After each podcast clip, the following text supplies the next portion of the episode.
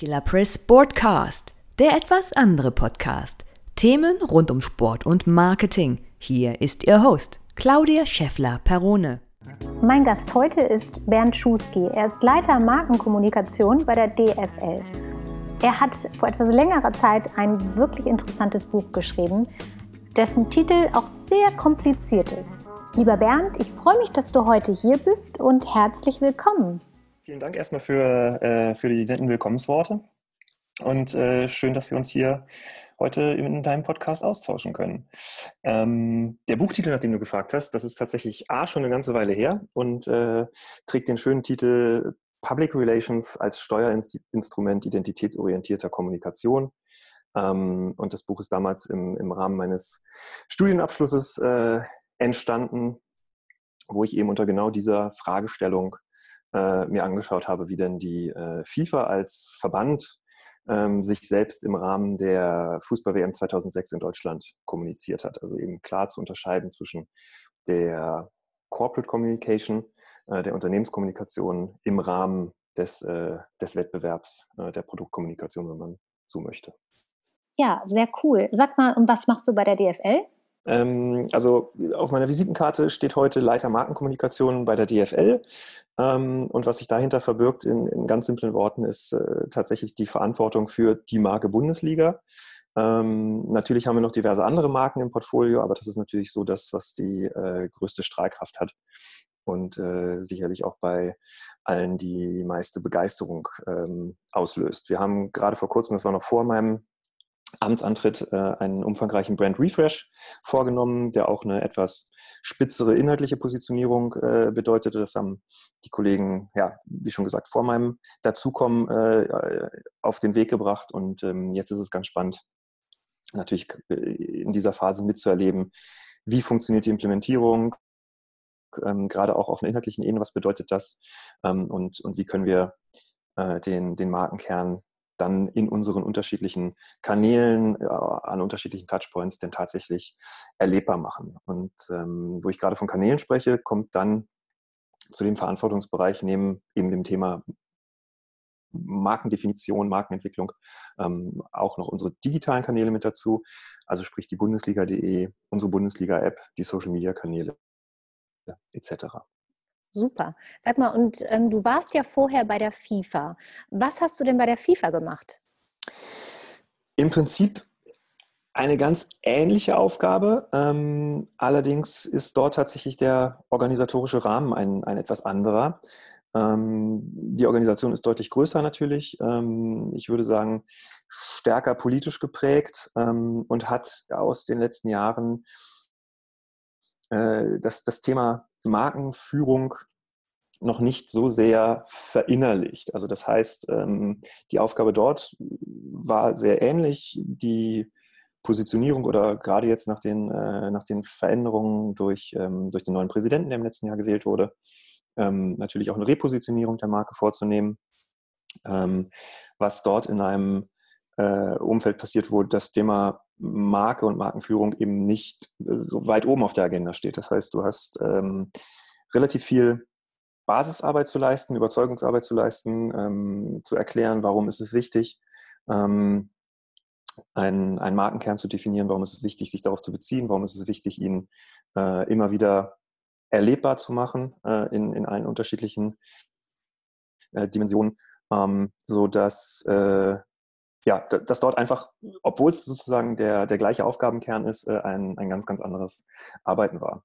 Was nicht substanziell heißen soll, dass es schlechter war, ähm, denn da, wo relativ wenig vorgegeben ist, kann man natürlich auch äh, viele Dinge gestalten und hat auch die Möglichkeit, äh, Dinge in, in eine neue Richtung zu lenken, die vielleicht weniger auf, äh, auf eingetretenen äh, Pfaden basiert.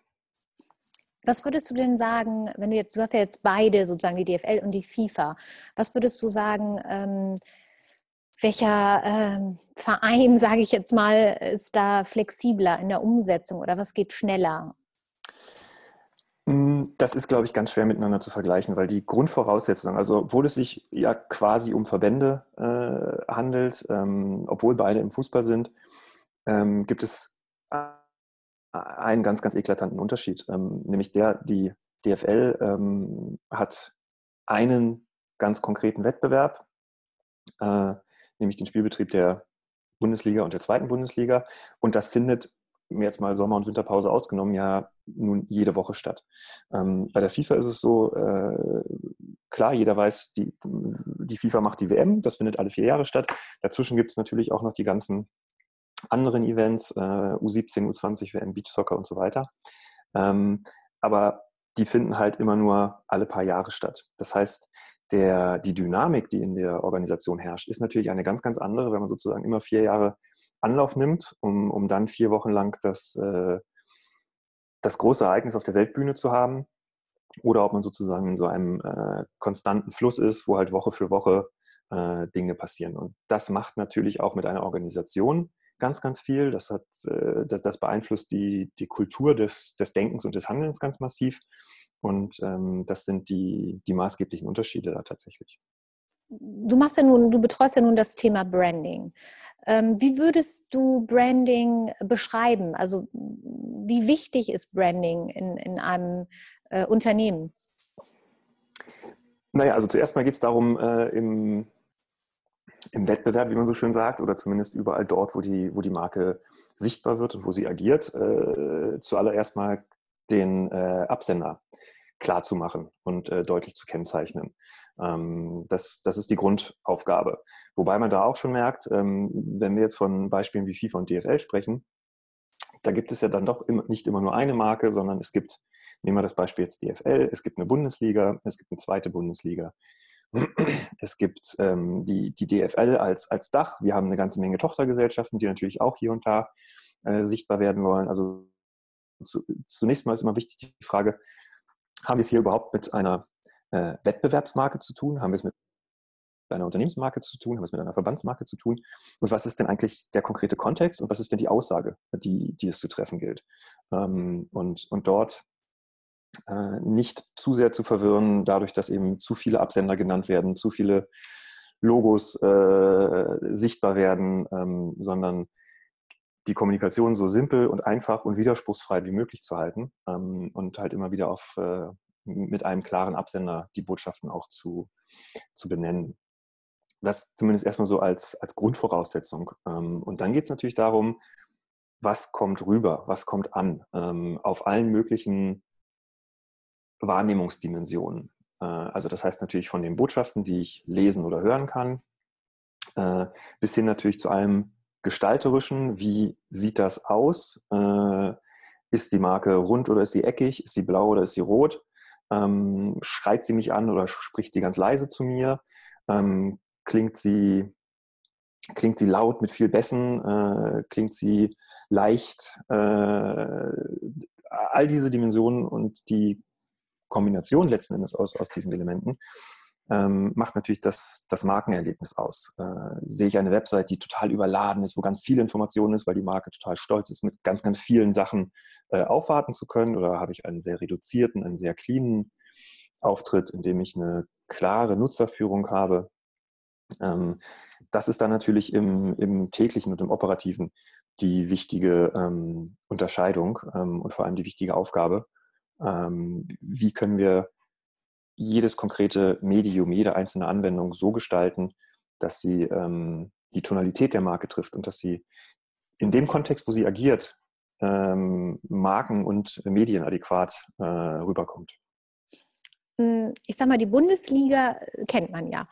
Wie wichtig ist deiner Meinung nach dann tatsächlich der Markenaufbau der Bundesliga? Zum Beispiel bei eurem Refresh ähm, habt ihr das ja sozusagen nochmal ein bisschen neu gebrandet. Inwieweit hat, hat die Tradition eine Rolle gespielt? Also ich, ich war ja in dem Prozess leider noch, noch nicht involviert, aber ähm, natürlich ist das Thema Herkunft äh, ganz, ganz essentiell. Und wenn wir von identitätsorientierter Kommunikation sprechen, dann ähm, bedeutet das ja vom Ansatz her ganz, ganz stark aus sich selbst und aus der Selbstkenntnis heraus ähm, zu, zu kommunizieren und sich darzustellen. Ähm, das, das krasse Gegenteil äh, davon ist ja eben wirklich eine komplette ähm, Zielgruppen- nennen wir erstmal vorsichtig Abhängigkeit. Das heißt, wenn ich merke, oh, meine Zielgruppe möchte, dass wir äh, nur noch Dienstag spielen, dann verlegen wir alle Spiele auf Dienstag, weil wir glauben, dass, dass sie das wollen. Wenn sie es dann am Mittwoch wollen, dann verlegen wir alle Spiele auf Mittwoch. Also Henry Ford hat es ja seinerzeit äh, so formuliert, hätte ich die Leute gefragt, was sie wollen, wäre die Antwort schnellere Pferde gewesen. Ähm, und ich glaube, da muss man immer eine, eine gute Balance finden zwischen einerseits eben der, ähm, dem Selbstbewusstsein und dem, dem Wissen um die eigene Herkunft, die eigene Identität und die aber halt in einen Kontext setzen, so dass er eben auch die Zielgruppen adäquat erreicht, äh, die, die für mich als Marke wichtig sind. Ähm, und da, um es jetzt konkret auf die Bundesliga zu beziehen, ähm, ist es natürlich so, dass, äh, dass die große Tradition, die in diesem Wettbewerb steckt, ähm, ein, ein ganz maßgebliches Kriterium ist. Also unser, unser Brandbook, was wir kreiert haben, äh, begrüßt gleich mit, äh, mit den Worten Willkommen zu Hause, ähm, weil tatsächlich die, die Bundesliga durch ihre Konstanz und durch ihre Regelmäßigkeit ähm, für, für viele Menschen und im Leben vieler Menschen äh, eine wichtige Rolle spielt. Woche für Woche schenken sie diesen Wettbewerb und natürlich in erster Linie nicht den Wettbewerb, sondern ihrem Club, an dem ihr Herz hängt, äh, schenken sie Zeit, setzen sich mit dem auseinander. Und äh, in, in vielen Bereichen äh, hält diese Bindung und diese Beziehung länger als viele äh, zwischenmenschliche Beziehungen. Ähm, länger als die, die Zeit, die ich bei meinem Arbeitgeber bin, länger als die Zeit, mit dem ich, die ich vielleicht mit meinem Partner zusammen bin. Also das ist auf jeden Fall ein, ein ganz, ganz wichtiger Fakt, ähm, der, der die Grundfesten der, der Marke mit definiert, ganz, ganz klar. Jetzt habe ich einige äh, Profis sozusagen äh, reden hören, die gesagt haben, Logo und Farben ist absoluter Quatsch. Ähm, es spielt überhaupt gar keine Rolle im Branding im, im, wirklichen Sinne. So, dann sagen natürlich andere wieder, nein, Farben sind super ausschlaggebend und äh, geben der ganzen äh, Marke und tatsächlich der Firma die Emotion. Was denkst du darüber? Also ich glaube, beides ist richtig und es hat sich im Laufe der letzten Jahre ähm, sicherlich stark verändert. Ähm, es gibt Marken, die vor allem digital passieren. Da würde ich sagen, spielt, spielen die rein formalen Aspekte ähm, nicht die größte Rolle. Äh, ich würde nicht sagen, sie sind egal, aber sie spielen nicht die größte Rolle. Ähm, sprich, wir befinden uns ja in einer Zeit wahnsinnig schnellen Wachstums und gerade sämtliche digitale Marken äh, wachsen schnell. Es geht darum, irgendwie bestehende Geschäftsmodelle zu disruptieren und ja, schnell Wachstum und schnell Größe zu erreichen. Und nehmen wir jetzt mal ein Beispiel Zalando, die halt einfach in den letzten Jahren wahnsinnig groß gewachsen sind oder auch äh, Facebook und wie, wie die ganzen ähm, großen Schiffe heißen. Ähm, da ist es am Ende nicht entscheidend, ob das Blau einen Ton dunkler oder einen Ton heller ist, ähm, sondern da spricht die Marke anders zu dir, weil sie dir einen funktionalen Nutzen gibt, den du unmittelbar erlebst. Ähm, und deshalb glaube ich auch, hat sich das, das Thema Markenführung in den letzten Jahren eben ganz stark verändert. Ich bin, äh, habe ja gute zehn Jahre auch in einer Agentur für, für Markenführung und Entwicklung gearbeitet und als ich dort angefangen habe, war es schon so, dass man da sehr, sehr großen Wert drauf gelegt hat, weil aber auch eben die Marke irgendwie ganz, ganz stark noch im, im Print stattgefunden hat und äh, in, in ganz anderen Medien. Und da war es dann schon wichtig, dass eben das Rot immer das gleiche Rot ist und dass es da keine Unterscheidung gibt. Und wenn man eine Visitenkarte neben Briefpapier legt, dann müssen die natürlich ähm, dem, dem gleichen Farbton entsprechen. Und heute kommt es viel, viel stärker auf die gesamte Anmutung an. Und am Ende des Tages ist es egal, ob das Logo genau die richtige Größe hat, ob die Schutzzone exakt genau eingehalten wurde. Nur das gesamte Gefühl muss rüberkommen. Und dazu spielen, dazu tragen alle Faktoren bei. Dazu trägt es bei, wie spricht mich die Marke an auf einer verbalen Ebene. Ähm, wie kommt sie daher? Ist sie, ist sie irgendwie schnell? Ist sie hektisch? Ähm, und dann natürlich auch vom, vom Farbbild her, ist sie, ist sie sehr intensiv? Ist sie grell? Ist sie zurückgenommen? Ähm, so, und das ganze Zusammenspiel dieser Elemente, das ist das Entscheidende, ähm, weshalb man tatsächlich es so ein bisschen vernachlässigen kann, jetzt exakt auf den Farbwert zu ändern, nur in dem Kontext ähm, muss die, die Wahrnehmung stimmen und dieses Gefühl muss rüberkommen. Und ich glaube, geschafft hat es eine Marke dann in den Köpfen der Menschen verankert zu sein, wenn man äh, Kommunikation von ihr erkennt, ohne dass sie ähm, das Logo trägt, ohne dass sie die, die konkrete Absenderkennung drin hat, sondern wenn ich nur anhand beispielsweise der Schrift, nur anhand der Ansprache, ähm, nur anhand der, der Farbwelt, nur anhand der Bildwelt erkennen kann, welche Marke das ist. Oder anhand tatsächlich der Videos. Ne? Also wenn man jetzt so bestimmte Videos sieht, wo man genau weiß, okay, das ist definitiv die Marke, da brauche ich gar kein Logo. Exakt. Und am Ende sieht man dann äh, tatsächlich die Marke. Also das ist schon wahnsinnig viel wert. Genau.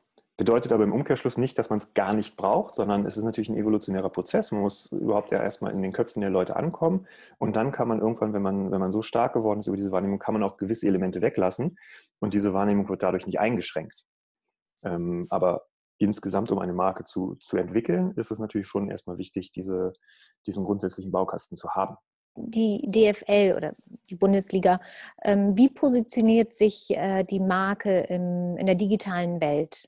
Also zum einen ganz, ganz wichtig, ähm, man kann natürlich, und der Reflex liegt irgendwie immer nahe, dass man zuerst mal die, die, die rein quantitativen Zahlen nimmt. Ähm, also wie viele User haben wir auf unserer Seite, wie viele Follower haben wir in den sozialen Netzwerken. Ähm, das ist bis zu einem bestimmten Maß auch sicherlich richtig, nur äh, wir fahren ganz klar die Strategie, dass es uns vor allem wichtig ist, wie wird sich mit der Marke auseinandergesetzt. Also eher, wie stark ist das Engagement mit der Marke, wie viel Interaktion können wir generieren, ähm, anstatt äh, jetzt, jetzt rein auf, äh, auf, auf, auf Follower äh, etc. zu gehen. Ähm, das so als grundsätzliche Haltung vorweg. Und ähm, dann müssen wir natürlich auch immer schauen, je, je nachdem, in welchem Markt und in welchem Land wir uns bewegen, ähm, wie wir dort heutzutage am stärksten wahrgenommen werden.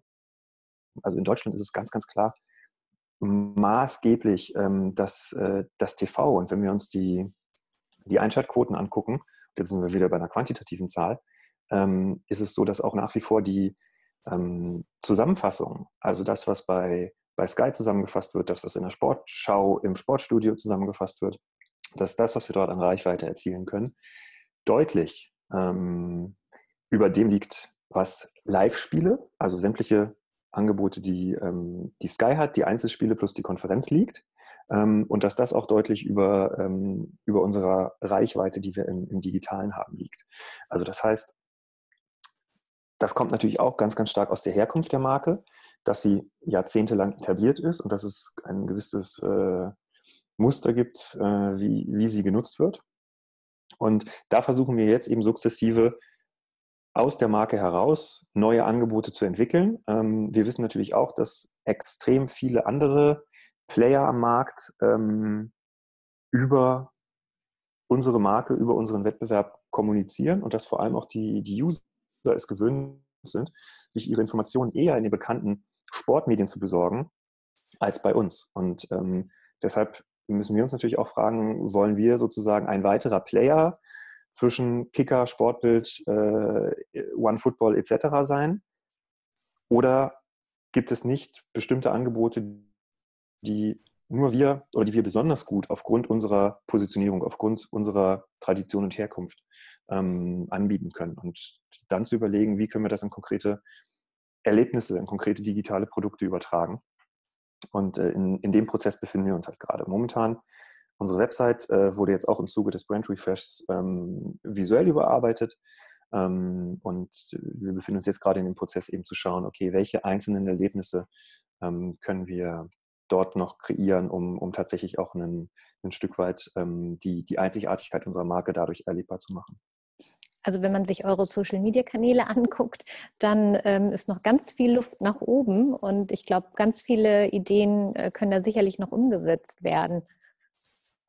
Ähm, absolut. Also und ja, reden wir nur von Deutschland, dann, äh, dann ist natürlich auch immer noch die, die große Diskussion ähm, oder ganz, ganz offensichtlich, dass wir, dass wir dort, was, was Facebook angeht, ähm, noch nicht vertreten sind. Wir, wir nutzen den Kanal momentan ähm, nur für äh, die Aktivierung im, in internationalen Märkten. Das ist sicherlich auch etwas, was wir jetzt in, im, im Zuge dieser äh, Neupositionierung auch wieder diskutieren ähm, und uns da aber auch bewusst lieber nochmal einen, einen Moment mehr Zeit nehmen, um halt zu sagen, gut, wir, wir kopieren nicht einfach nur Verhaltensweisen von, von anderen, wir nehmen nicht einfach blind die, die tollsten Best Practices und adaptieren sie, sondern uns ist es halt natürlich wichtig, zu schauen, äh, einen, einen, Unterschied zu machen und ähm, darüber dann auch wieder eben für Engagement zu sorgen, weil es dann am Ende nicht wichtig ist, ob wir dann drei Millionen oder vier Millionen Follower haben ähm, oder zehn oder zwölf, sondern ähm, was sie mit unseren Inhalten machen. Und dafür sind erst, ist erstmal wichtig, was für Inhalte wir ihnen bieten. Jetzt bin ich mal so ein bisschen äh, böse und sage, äh, wie kann das sein, dass die Bundesliga jetzt erst darüber nachdenkt, ähm, wie sie die Strategie ähm, ja auf Facebook anwenden möchte, wo doch nun schon seit vielen, vielen Jahren die Social Media eigentlich zu jedem guten, äh, zu jedem guten Unternehmen dazugehören. Ähm, das, das, kann ich dir tatsächlich auch nur aus der außenstehenden Perspektive ähm, beantworten, weil jetzt in, in der Zeit, in der ich da bin, diskutieren wir diese Frage. Ähm, die, den historischen Verlauf kenne ich jetzt natürlich auch nicht im, im Detail. Ähm, ich, ich, kann mich nur erinnern, mal vor, vor einiger Zeit von äh, jemandem bei einer Konferenz gehört zu haben, dass, äh, dass man eine Zeit lang äh, eher gesagt hat, naja, das, das ist ein Feld, das wollen wir den Clubs überlassen, wir wollen keine, keine zu große Konkurrenz zu den Clubs darstellen. Ähm, was man ja auch im Hinterkopf behalten muss, denn die Clubs sind ja unsere Gesellschafter und die Daseinsberechtigung der, der DFL ähm, ist ja letzten Endes die, Synergien zu nutzen und ähm, ursprünglich natürlich maßgeblich in der TV-Vermarktung, ähm, weil, weil klar ist, wenn, wenn wir gemeinsam ähm, die TV-Rechte verkaufen, dann können wir mehr und höhere Erlöse erzielen, als das in Summe passieren würde, wenn das jeder Einzelne machen würde. Ähm, so, also das ist natürlich eben wirklich die, die DNA der, der DFL. Mit aus dem Grund hat man sich da in der Vergangenheit erstmal noch vornehm zurückgehalten. Ähm, aber wie gesagt, das ist auch erstmal nur gemutmaßt und auch bitte als, als, als, als Sicht aus der, aus der Außenperspektive zu werten. Ich sage mal, die Clubs profitieren ja von einem Verband, der eben auch äh, in den sozialen Medien sehr gut aufgestellt ist. Es ist ja keine Konkurrenz in dem Sinne, sondern es ist ja ein, ein, ein wirklich sinnvoller Faktor für, für alle.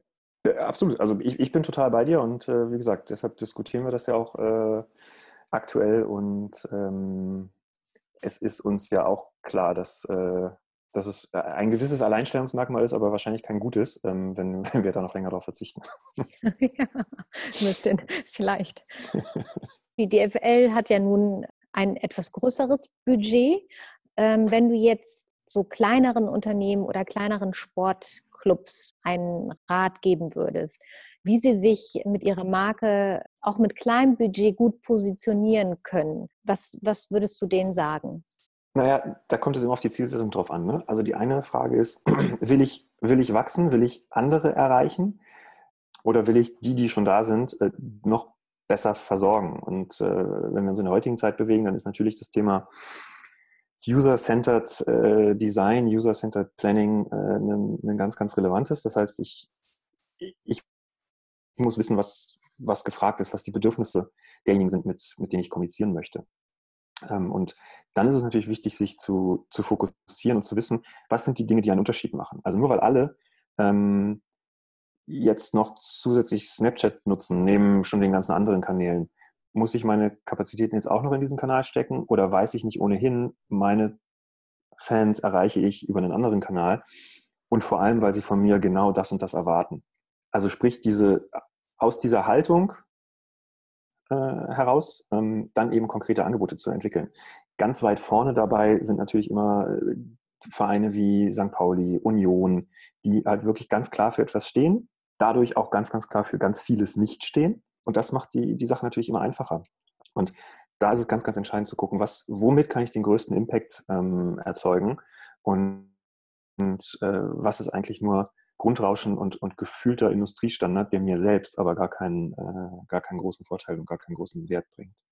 Also wenn du jetzt äh, deine, ich sag mal, genug Daten haben ja die Vereine meist ähm, ihrer Mitglieder und ich sag mal, solche Befragungen und ähnliches äh, durchführen ist eigentlich auch nicht das Problem. Wenn du jetzt deine drei Top-Tipps im Branding geben würdest, was wären die?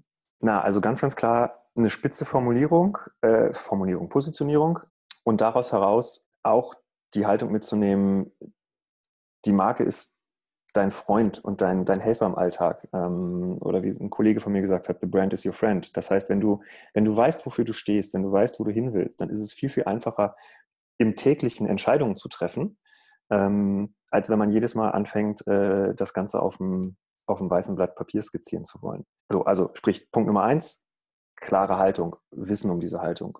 Nummer zwei ist, das auch im Alltag immer wieder anzuwenden, das immer wieder als Referenzpunkt zu nehmen, ähm, dadurch halt eben mehr, mehr Klarheit zu erzielen. Und Nummer drei ist, sich dadurch nicht einengen zu lassen, sondern trotzdem den, den Mut beizubehalten, neue Dinge auszuprobieren und vor allem auch eine, ähm, eine gewisse Fehlertoleranz zu haben und auch mal Dinge auszuprobieren und zuzulassen, dass sie scheitern, aber dadurch Erfahrungen zu sammeln, die es einem dann leichter machen, im zweiten, im dritten Anlauf ähm, dann erfolgreich zu sein mit dem, was man tut.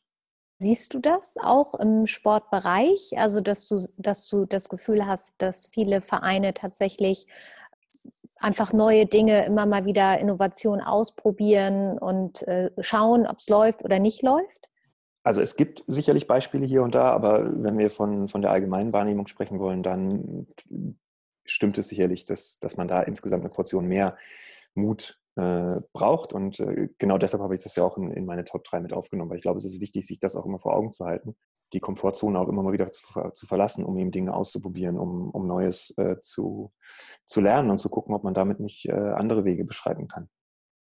Wenn du jetzt mal so, wenn wir jetzt mal über die Grenzen hinweg gucken, was ist denn deiner Meinung nach, welche Marke äh, macht es richtig gut? Also wie, äh, die positioniert sich im Markt perfekt und äh, hat ein tolles Branding und alles drumherum läuft gut.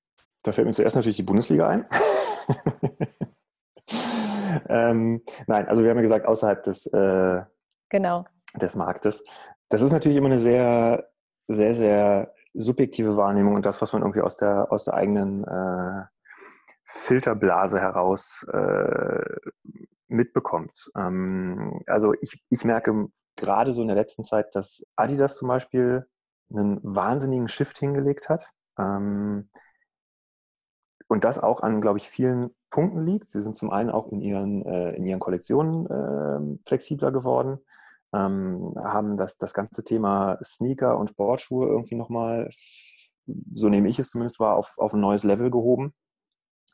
Ähm, da passiert sicherlich sehr, sehr viel, wobei man natürlich auch sagen muss, mit dem großen Vorteil, schon eine wahnsinnig etablierte Marke zu sein. Das ist natürlich auch ein, ein großes Asset, was man nicht kleinreden darf. Ähm, aber trotzdem auch da muss man immer wieder schauen, sich neu zu erfinden, die, die Marke immer wieder aus, dem, aus ihrem Kern heraus neu zu denken.